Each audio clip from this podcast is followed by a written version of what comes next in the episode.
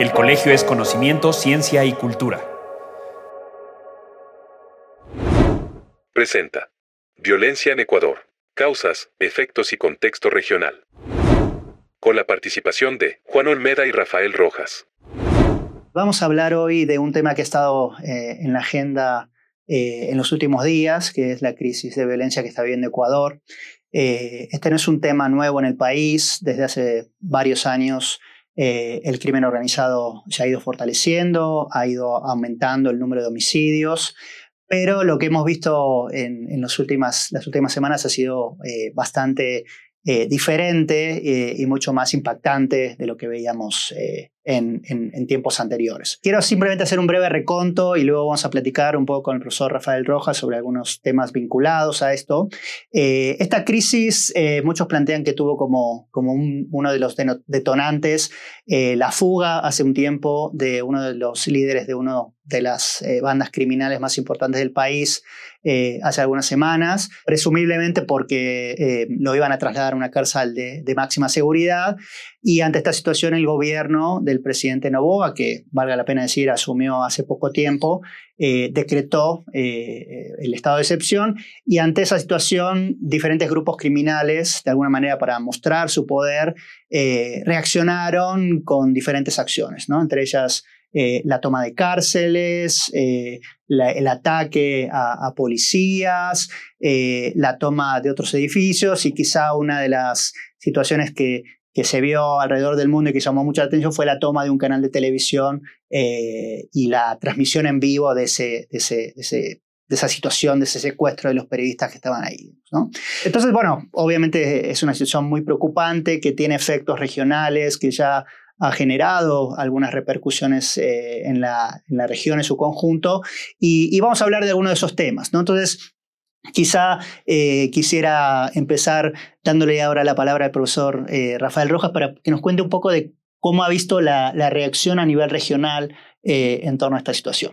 En efecto, se trata de una crisis gravísima, alarmante, una crisis de seguridad nacional que llega al extremo de ser declarada desde el gobierno como un conflicto armado interno eh, del Estado y, sus fuerzas de seguridad contra agentes transnacionales del narcotráfico y del crimen organizado.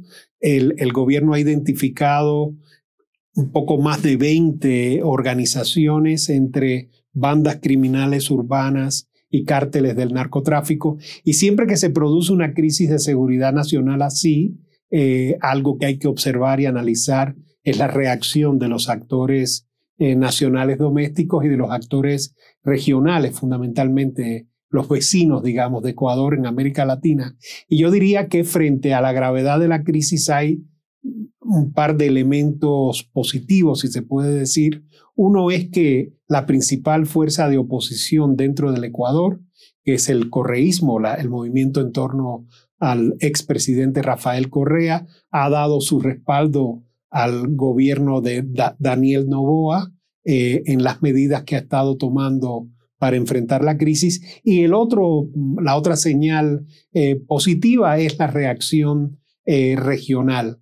La mayoría de los gobiernos de la región, sobre todo los gobiernos vecinos del Ecuador, el colombiano, el venezolano, el brasileño, el boliviano, el chileno, el argentino y yo diría que en cierta medida el peruano, que es el que ha actuado de un modo ligeramente distinto. En todos los casos se ha respaldado también eh, las medidas, se han respaldado las medidas que ha estado anunciando el presidente Novoa y se ha ofrecido colaboración, eh, lo cual sería muy importante porque, como sabemos, se trata de grupos criminales y cárteles de la droga que tienen un rango de acción transnacional es decir, que conectan, digamos, eh, directamente, implican, ¿no? A países vecinos como Colombia y a países un poco más distantes como México. Eh, en el caso del Perú, hubo una reacción en un primer momento defensiva, de reforzamiento de la frontera eh, para controlar un flujo migratorio en caso de que la crisis escale. He visto algunas reacciones en México más o menos en la misma línea de parte del Instituto Nacional de Migración, es decir, se, localiza a los ecuatorianos como uno de los contingentes migratorios que podría crecer, pero por lo general la, reacción de la Cancillería mexicana ha sido prudente, más o menos en el mismo tono, pero sin mucho énfasis como en el caso de otros gobiernos de la región. Eh, añadiendo a lo, que mencionabas, eh, Rafael, quizá eh, me, me interesará resaltar algunos puntos que me parece que ponen en evidencia que digamos, la situación obviamente eh, muy preocupante afecta hoy día a Ecuador, pero que de alguna manera hablan de, ciertas tendencias regionales, digamos, ¿no? Eh, en primer lugar, obviamente, el, papel y la fortaleza que tienen los grupos del crimen organizado, eh, en particular los vinculados al tráfico de drogas en los diferentes países de la región, y no solamente en los países que tradicionalmente vimos o hemos, hemos visto eh, vinculados con la producción eh, de diferentes drogas, digamos, ¿no? Eh, el caso de Ecuador también muestra que en países que no estaban de alguna manera en estas redes transnacionales, estos grupos pueden crecer muy rápidamente y la situación se puede deteriorar en poquitos años, digamos, ¿no? la tasa de homicidios en Ecuador ha, subido de manera exponencial en la última década y vemos que otros países de la región, donde el tema del narcotráfico no era un problema, como Chile, Argentina, etcétera, también están comenzando a, tener focos eh, preocupantes. ¿no? La, otra cuestión que me parece importante tiene que ver con eh, la capacidad de estos grupos de desafiar al Estado y de alguna manera ponerlo en jaque, digamos. ¿no? O sea, está claro que este tipo de acciones tan osadas, muestran que eh, estos grupos no le tienen miedo al, Estado o, inclusive piensan que el Estado no tiene poder suficiente para poder controlarlos. Eh, en el caso de Ecuador, eh, desde hace ya tiempo, eh, el sistema penitenciario está prácticamente controlado por estos grupos criminales y bueno, estas acciones tan osadas, digamos, de enfrentarse abiertamente a la policía o inclusive tomar un canal de televisión muestran que no se amedrentan fácilmente estos grupos.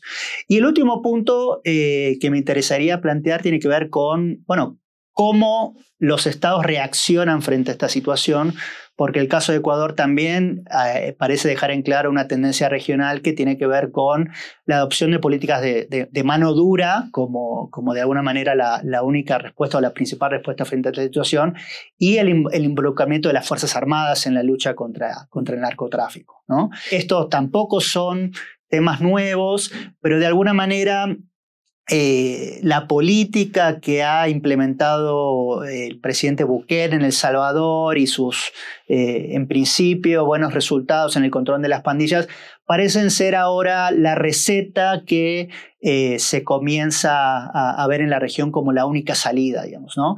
y esto creo que es un tema que nos debe plantear eh, algunas preguntas hacia el futuro en términos de qué efecto esto puede tener en el desarrollo de las democracias en la región, el respeto a los derechos humanos, etc. ¿no? Creo que estos temas son, son eh, cuestiones a tener en cuenta pensando en el futuro. Sí, eh, sí como bien decía el profesor Cruz Olmeda, tal vez una de las razones por las que se ha verificado una reacción regional positiva frente a la crisis, yo diría que en tono más bien de solidaridad y de, respaldo al gobierno de Novoa es porque muchos gobiernos de la región reconocen en la, en la crisis de seguridad nacional que vive Ecuador elementos, ¿verdad?, que, que, que, se reproducen en cada uno de los países de la región.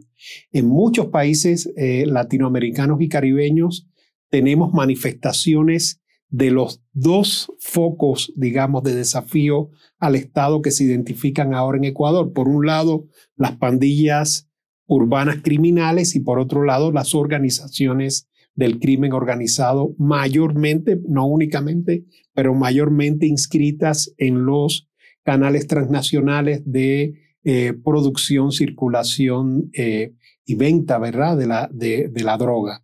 Distintos, ¿verdad?, circuitos del, narcotráfico. Y entonces me parece que ese reconocimiento es lo que da pie ¿no? a, una, eh, a una actitud de, colaboración y solidaridad con el gobierno ecuatoriano. Pero como bien señalaba el profesor Cruz Olmeda, también aparecen estos focos de alarma, ¿no? En, en términos de la reacción que pueda haber al desafío de seguridad nacional. Tal vez pueda haber una ruta de rediseño de la gobernabilidad eh, democrática en diversos países de la región frente al desafío de los grupos criminales, pero por otro lado existe la tentación o la posibilidad de que aparezcan derivas autoritarias por la vía de la militarización eh, y por la vía también del abuso ¿no? de los dispositivos del estado de emergencia y la limitación de libertades públicas eh, y de derechos civiles y políticos ¿no? en muchos países de la región. Así que el reto es, digamos, caminar eh, sobre una ruta de equilibrio que impida que lo avanzado en términos de ampliación de derechos sociales, civiles y políticos se eche para atrás, ¿no? que hay un retroceso ¿no? Eh, autoritario en la región eh, a, la, hora de enfrentar el desafío de seguridad nacional que se está viviendo. Quizá para concluir, solo eh, mencionaría otra cuestión que está un poco vinculada con lo que hemos estado discutiendo y que tiene que ver con la capacidad que muchos de estos grupos han tenido para para penetrar el propio Estado, digamos, ¿no? Eh, no es necesariamente una situación en la cual eh, el Estado esté por un lado y los grupos criminales por el otro, sino que hay muchas eh, interconexiones entre ambos y quizás ese sea uno de los, de los problemas importantes que, que los gobiernos de la región deban atender.